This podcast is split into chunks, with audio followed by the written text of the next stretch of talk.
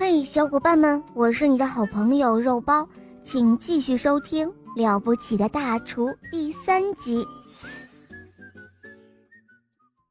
当史老板返回餐厅的时候，小宽已经从小米那里知道了真相，他成了厨神餐厅的新主人。这时候的史老板已经被小宽开除了。之后的数周时间里，厨神餐厅大受青睐，人们都想尝一尝小宽在小米指导下创作的新菜式。然而，对于小宽而言，比起厨艺本身，他更加享受成名的感觉。这一天，让餐厅丢掉了五星评级的食评家。科博先生来到了店里，他想尝一尝小宽的手艺。小米在一旁指导小宽，但是很不巧，被别人看到了。哦天哪，有老鼠！厨师们大惊失色。不要伤害他！小宽喊道：“我坦白的告诉你们吧，我根本就没有烹饪天分。”真正的大厨其实是这只小老鼠。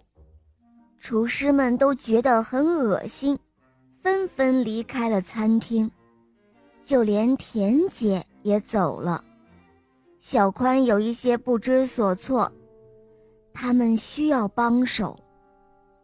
小米的爸爸一直都在暗处观察着，他看到了小宽为了小米挺身而出。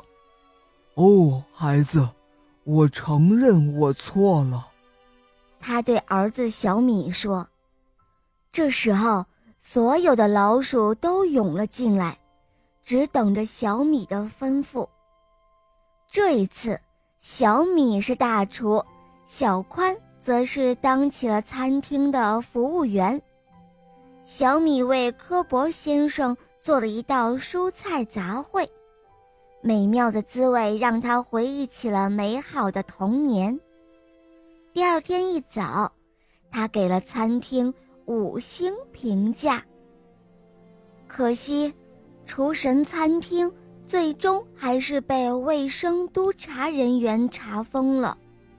不过，小宽很快又开了一家餐馆，店名就叫做“料理鼠王”，而且。还专门为老鼠们设置了一间很隐蔽的餐厅包厢，小米终于成了名副其实的大厨了。好了，宝贝们，这个故事呢就讲完了。如果你有故事需要我来讲给你听，你可以在公众号搜索“肉包来了”，在那里找到我来告诉我哟。当然，也可以来咨询怎样点播故事，怎样参加抽奖活动。来获得小肉包的精美礼物和玩具哦！